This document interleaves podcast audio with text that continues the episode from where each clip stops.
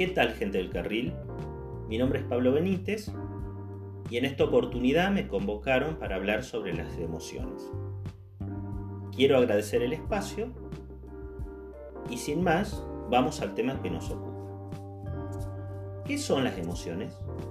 Según Daniel Goleman, las emociones son impulsos que nos llevan a actuar, programas de reacción automática con los que nos ha dotado la evolución. Pero ¿para qué sirven las emociones?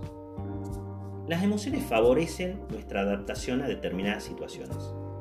A lo largo de la evolución han cumplido la función de protegernos, nos permitieron reproducirnos y sobrevivir a entornos cambiantes. ¿Cuántas emociones existen? Según un autor, John Watson, existen tres emociones básicas y las demás resultan de una combinación de estas. Las emociones básicas, según este autor, serían el amor, el miedo y la ira. En esta particular situación en que vivimos, me interesa abordar el miedo. El miedo ocurre cuando sentimos que estamos en peligro. El miedo no es una emoción negativa. En determinadas situaciones puede ayudarnos a tomar buenas decisiones, sobre todo cuando puede estar en riesgo la vida o la salud. En el caso de la pandemia, el miedo nos ayuda a tomar en serio el problema, para poder cuidarnos.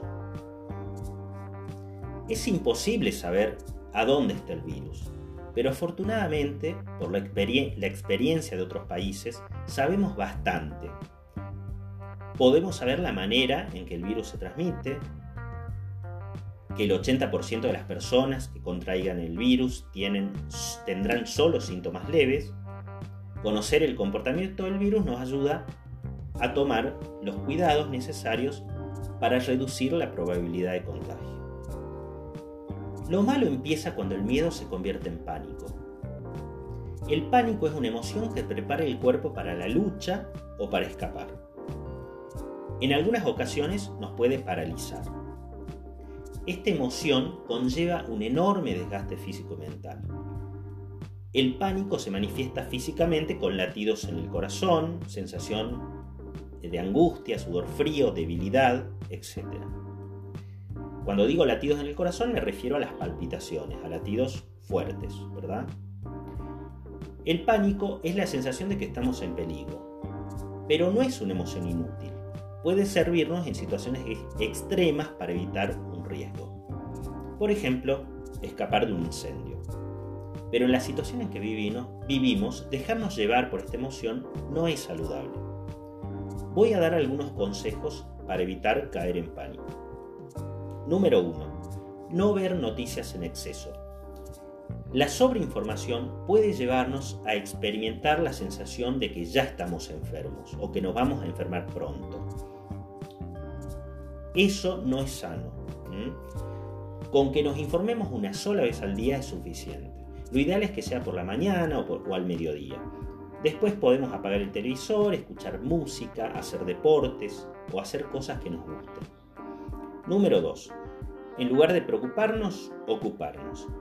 Que el miedo nos sirva para tomar recaudos. Usar alcohol en gel, lavarnos las manos, usar barbijos, respetar la distancia social, etc. Número 3. Meditar está científicamente comprobado los beneficios de la meditación en relación con la reducción del estrés. Además, nos ayuda a conectarnos con el aquí y ahora y evitar preocupaciones innecesarias. Número 4. Pasar tiempo en familia, cultivar los afectos, buscar un horario del día para juntarnos, a compartir algo, a charlar en familia, a jugar juntos. Pedir un abrazo cuando lo necesitemos, expresar nuestros miedos hablando. Número 5. Si me siento desbordado por el miedo, buscar ayuda profesional. Un psiquiatra, una psiquiatra, un psicólogo, están preparados para ayudarnos a sobrellevar esta emoción y para poder superarla. Nuevamente quiero agradecer el espacio y darle un gran saludo a la comunidad del carril y desearles un buen fin de semana. Hasta la próxima.